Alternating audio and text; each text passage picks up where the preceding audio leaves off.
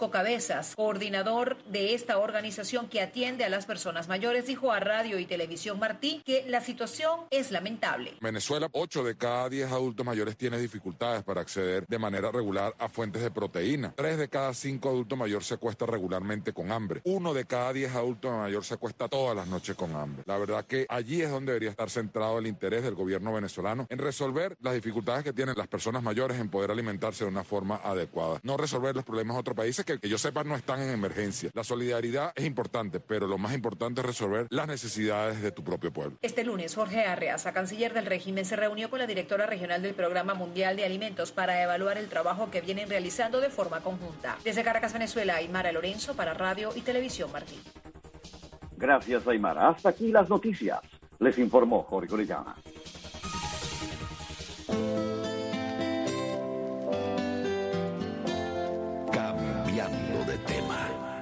Espacio que lleva su sonido al paso de mucha gente que apuesta por una radio con contenido y modos abiertos a todo lo cotidiano que tiene esta vida. Cambiando de tema. Donde conviven la palabra y la música, el consenso y la discrepancia. Cambiando de tema. Bienvenidos una vez más a Cambiando de tema, un programa diferente con temas diversos y sobre todo porque aprendemos muchísimo de arquitectura, sobre todo con nuestro arquitecto de cabecera, Rafael Fornés. Gracias nuevamente por estar con nosotros. Gracias, buenos días. Aquí eh, vamos a continuar un poco el, el, tema anterior de los planes urbanos, planes uh -huh. maestros. Uh -huh. Claro que sí. Pues soy todo oídos, o somos todos oídos. bueno, eh, he notado eh, que eh, sin dudas eh, con todos estos acontecimientos recientes en, en, Cuba, que han ocurrido en Cuba, eh, hay una, una preocupación de muchos, de muchos profesionales, intelectuales, artistas o científicos de, de, de, qué va a pasar después uh -huh. o cómo va a, a cambiar todo esto eh, a qué lleva todo esto. Y indudablemente eso siempre va a, a, a influir en, en, en, el, en el tejido urbano de la ciudad, uh -huh. que está eh, realmente muy deteriorado, muy deteriorado. Es una pandemia urbana, lo repito, porque lo he dicho en otros, de más de 60 años eh, y la ciudad está con una metástasis, se está cayendo a pedazos. Eso también es parte de los eh, elementos que han influido en, en todas estas manifestaciones eh, y que han ocurrido en, en, todas las ciudades de Cuba, pero fundamentalmente en la, en la capital. ¿no? Sí. Entonces, hemos, de pronto, eh, estamos revisando todos estos planes, hemos estudiado mm, muchísimo los planes, incluso eh, eh, que han, se han emitido, los más recientes incluso, uh -huh. ah, incluso antes, antes del raulismo, o sea, los, los, los, últimos de la oficina del historiador, que son eh, excelentes planes maestros. Eso es algo que debe considerarse y utilizarse en el futuro.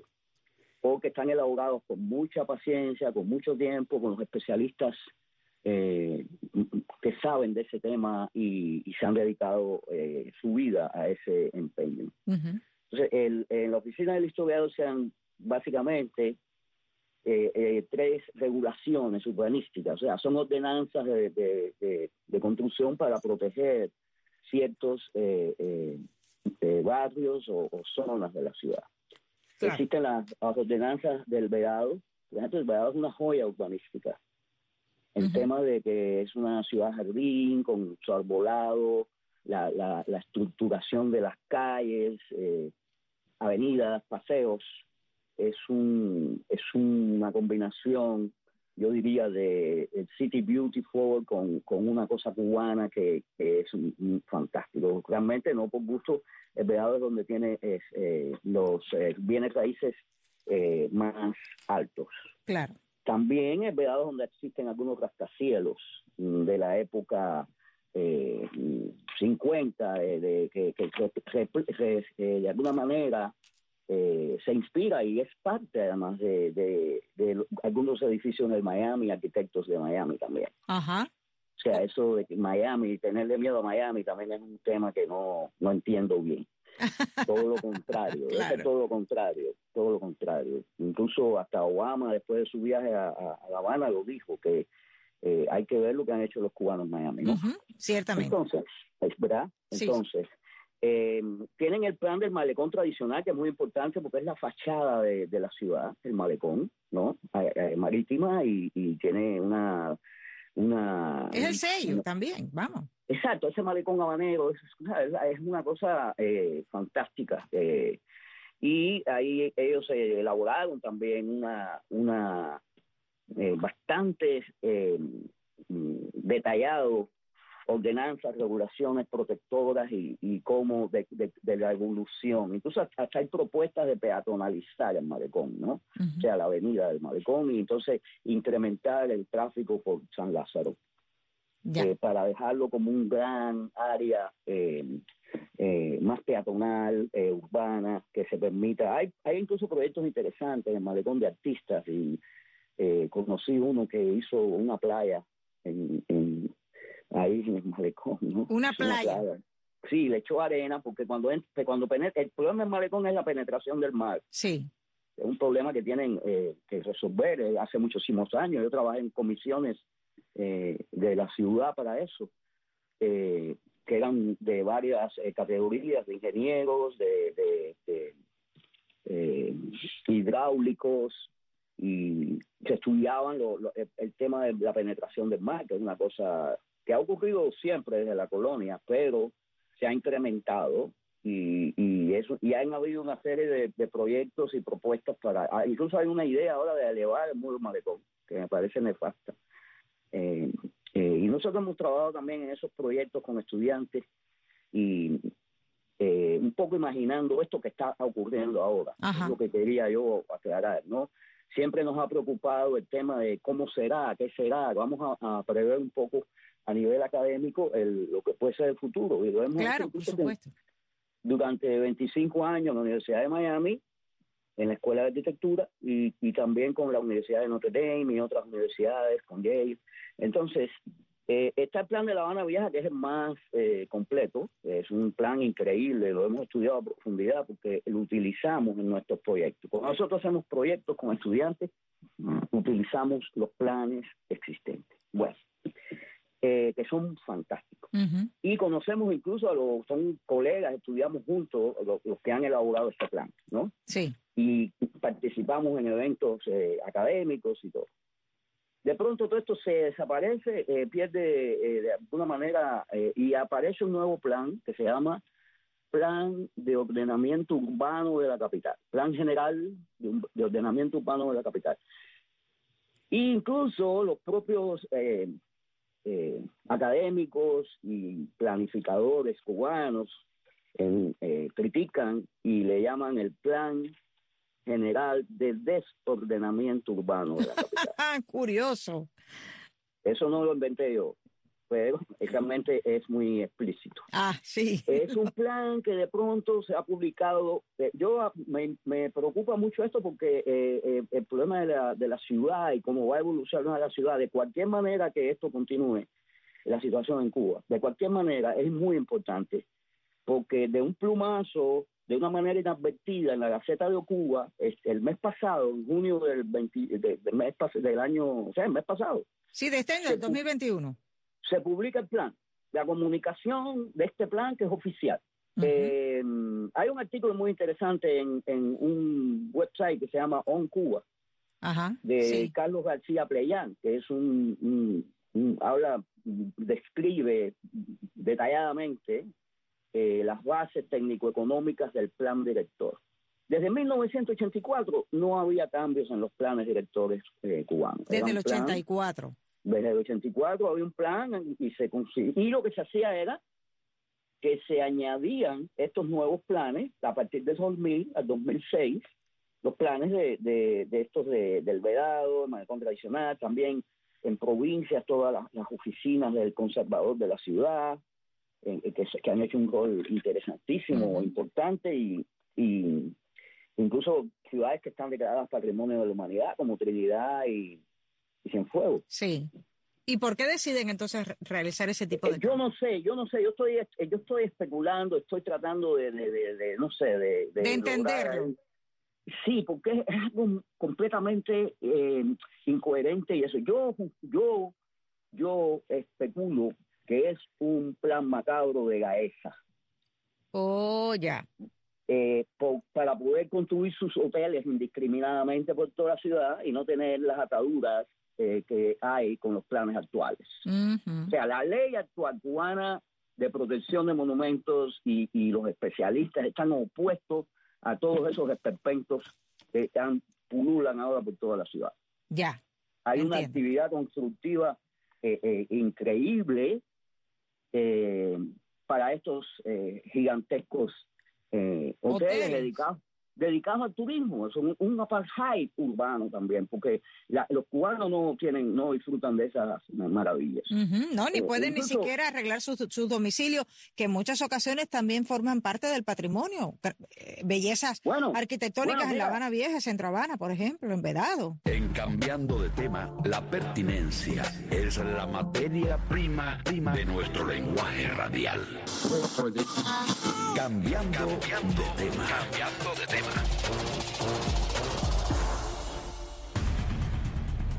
Venezuela hoy. Un análisis profundo sobre la situación actual que vive el pueblo venezolano. Venezuela hoy.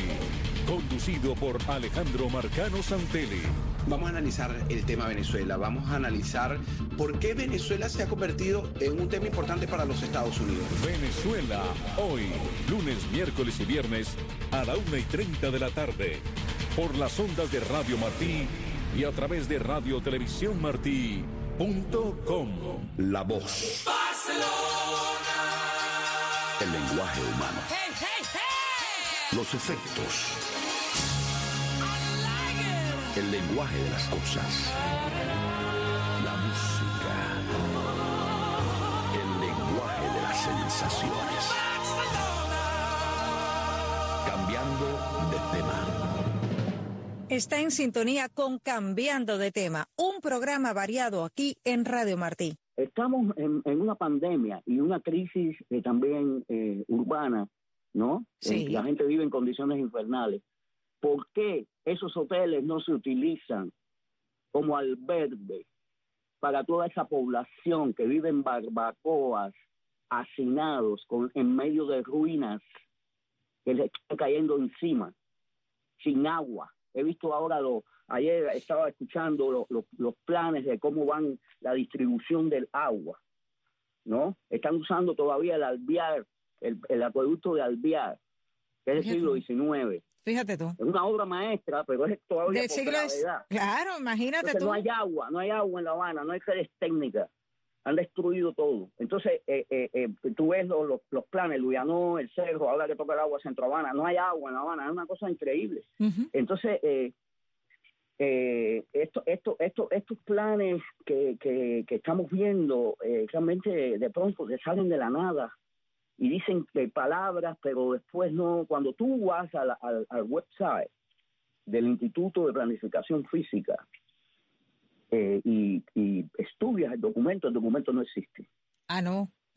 Qué curioso. Y otra cosa comiquísima es que el documento es del 2019, pero ahora es que se publica en el 21. Oh, Y se publica eh, y no dice nada, le faltan pedazos. Eh, habla de las regulaciones, sí, que son obligatorias, pero esas regulaciones existían ahí desde antes. Eh, no se habla de los ministerios, de la, del presupuesto, de, de todo lo que está ocurriendo, de la tala. Bueno, entonces, estos hoteles yo mm, mm, creo que se deben utilizar para, para darle albergue a la población. Claro, y es un reclamo que hacen muchos de los pobladores cubanos. Darle las habitaciones esas a la gente para que estén ahí, para paliar esta gran pandemia, que no es solo una pandemia de un virus, una pandemia urbana. La ciudad se está cayendo encima de sus cabezas. Así es. Entonces, entonces eso se ha hecho. Por ejemplo, aquí en, aquí en Miami, eh, en Coral Gables, el, el Hotel Billmore, en la guerra, durante la guerra fue un hospital. Y todos los hoteles de Miami Beach se utilizó para el ejército también, para, tú sabes, la- la, eh, un problema estratégico de una, de una, de una guerra. Claro, los, Entonces, yo lo que yo digo es que si, a ver, que ocupen, ocupen, hay un movimiento mundial de ocupar cosas, ¿no? De ocupar edificios y vivir en los edificios. En España, tú los conoces, en, en, en, en, Europa en general hay bastante de esto, ¿no? Eh, y, y ¿por qué no? ¿Por qué no? La población que se meta en esos hoteles y vivan ahí en, unas condiciones más, y, ahí se le pueden ofrecer comidas, se le puede incluso eh, tratar eh, eh, médicamente a ellos ahí, ¿no? Se le puede eh, administrar vacunas o, o darles un tratamiento más decente. Eh, hay que ver las imágenes de, de los centros de aislamiento que meten miedo. exactamente. Entonces, sería algo humano. Que, que, mete miedo porque también fueron, y hablando de construcciones, construcciones que se realizaron, que en un momento eh, también se destruyeron en muy poco tiempo, ¿no? Aquellas construcciones de las, por ejemplo, las escuelas al campo, aquellas construcciones que le decían girón, ¿no? Algo así. Sí, sí, eso, eso imagínate, eso es uno de los engendros del prefabricado cubano. Imagínate. El sistema girón, que se usaba para todo. Yo tuve que estudiarme eso y, hacer edificios en la escuela. Nos obligaban a, hacer edificios de, con, ese sistema, muy un sistema muy rígido y que, bueno, mira cómo está. En realidad no han durado ni, ni 20 años. Nada, nada.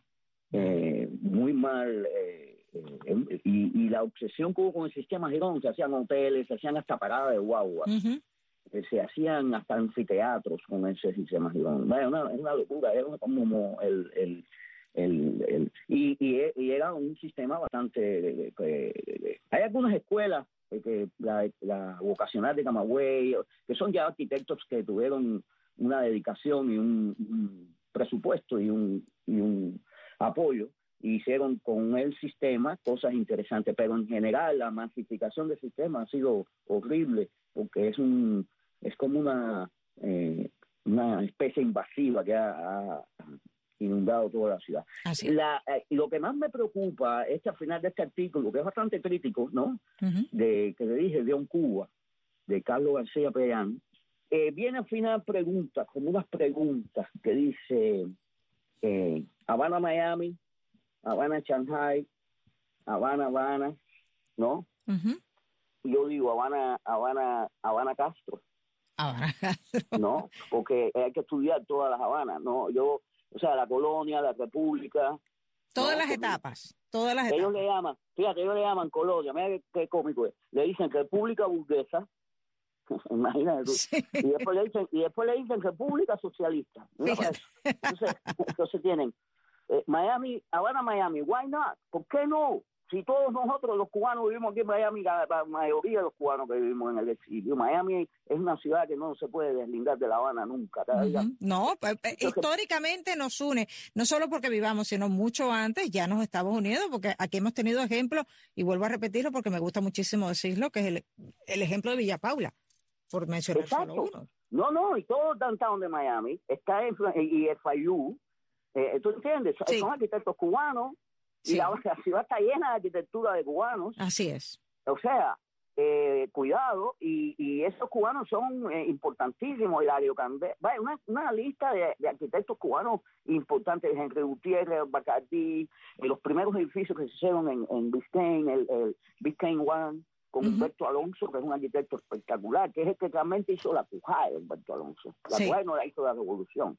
La hizo Humberto. O sea, hizo Humberto y se la apropia la revolución. y la termina la construcción, pero es un proyecto de Humberto que se exilió. Y aquí Humberto hizo Biscayne One, hizo una, el, el, el, el Bacardí, que es una obra fantástica de modernismo. ¿Ok? Entonces, ¿por qué no? Cuando hay arquitectos cubanos que han trabajado aquí y hay arquitectos americanos de Miami que han trabajado en La Habana, como digo Polevitsky, uh el Hotel Riviera. Sí hay, hay, hay, tú sabes, ejemplo, o, el Hotel Nacional, que es Maximilian White, una de las firmas americanas más importantes. No entiendo esa cosa eh, de, de, intervención, sí, claro, una intervención urbana como normal y saneadora, ¿no? Yo lo veo de esa manera. Habana, Shanghai, bueno, ese es el modelo chino. Yo no sé, yo no sé por dónde cogerá Cuba, ¿no? Pero ese es el modelo chino, que es comunista. Habana, Shanghai, no sé, y Habana, Habana, bueno, La Habana, no sé, La Habana se, se paralizó en, en, de cierta manera. Y se destruye. Incluso, se ha destruido, o sea, no solo paralizada, sino destruida. Entonces, La Habana ecléctica, claro que La Habana es muy ecléctica. La Habana es una ciudad que tiene de todo, tiene de Barcelona, tiene de Madrid, tiene de Nueva York, tiene de Miami, ¿no? Tiene de todos los lugares. Exacto, es una ciudad muy, hasta arquitectura soviética, ¿no? La embajada esa eh, hicieron en, entonces, bueno, eh, la, la Habana actual, la Habana de Castro, vamos a llamarla, ¿no? Es destrucción, caos, vandalismo y gaesa. Entonces, ¿a dónde vamos? Y nos preocupa, y esto es una alarma real, eh, porque es la planificación del país, que este plan no exista, que es un plan fantasma y es un plan diabólico para echar por tierra todo lo, lo que se había adelantado. Yo creo que en cualquier transición, en cualquier cambio o cualquier continuidad, tiene que esto ocurrir de esa manera. Por supuesto, hay que, hay que, proteger el patrimonio, que es el, nuestro, el que nos identifica. No, ni tampoco desmantelar las instituciones. La, la, la oficina del historiador de la ciudad se eh, creo, eh, fue como una herencia del Batistato. Fue con otro presidente posterior, Laredo Bru, pero era una idea, una idea social del, del Batistato. Ya. Esa, esa y el Ballet Nacional y, una serie de instituciones que la, la revolución, llamada revolución, se la apropió en los primeros años. Y está bien. Eso es así como debe ser. Y ahora en el futuro igual, lo mismo. Esas, esas especialistas, todo ese trabajo que se ha hecho eh, eh, de, de, documentación es muy valioso. Claro, por supuesto. Precisamente hay que evitar el caos, el caos que está planteando este nuevo plan de una manera insólita. Por supuesto. de una manera insólita y, y, yo creo que es para poder eh, disponer de, de la ciudad como un terreno eh, virgen. Entonces el plan es un poco extraño, entonces eh, hacen como, eh, eh citan a en, algunos eh, lugares como modelos, como que son Caibarien o Guanabacoa, no entiendo mucho, porque esos son Caibarien, es una ciudad de provincia, y, y Guanabacoa es una también extramural, una ciudad completamente periférica. Por supuesto. colonial, fantástica, pero entonces un poco todo muy, lo veo muy como, como en realidad se está viendo todo en Cuba actualmente, que es una manera un poco absurda. Eh, siempre lo ha sido, ¿no? Pero... Pero en estos tiempos mucho más, ¿no? Y sobre todo es una nueva absurdidad. Es una nueva absurdidad y con todo esto los memes se convierten en realidad y entonces todo es una, eh, una mezcolanza, ¿no? Pero veo, veo un peligro que es la, el objetivo de esta conversación, es eso, alertar sobre este peligro, ¿no? Porque los propios cubanos que trabajan ahí, que son, vamos a decir, afiliados a toda esa eh, política y práctica, critican lo, lo que están criticando. Entonces, imagínate tú, eh, es algo alarmante. Por supuesto, por supuesto, y por eso es lo importante de estar hablando de estos temas aquí, precisamente en Cambiando de Tema, donde alertamos a quienes a esta hora incluso nos escuchan desde la isla, que conozcan qué puede pasar y qué podemos perder de nuestro rico patrimonio arquitectónico. Como siempre, agradecerte estos minutos, estas clases magistrales de arquitectura que nos brindas, y la próxima semana estaremos hablando, por supuesto. Rafa, gracias como siempre. Sí, la próxima semana vamos a dedicarla al barrio de San Isidro. Vamos a hablar desde la colonia, la formación del barrio, sus orígenes, una serie de historias interesantes que he descubierto observando mapas antiguos también eh, sobre el eh, barrio San Isidro y los planes de la oficina del historiador muy interesantes para San Isidro. Tengo el, documento y lo he estudiado, es muy interesante. Perfecto. San Isidro es donde de alguna manera se ha generado toda esta nueva nueva Cuba que, estamos viendo. Ajá, y tiene, y tiene sus orígenes, así que ya saben ustedes, la próxima semana, ya lo digo, ahí tienen ustedes la invitación. Rafael Fornés, nuestro arquitecto de cabecera,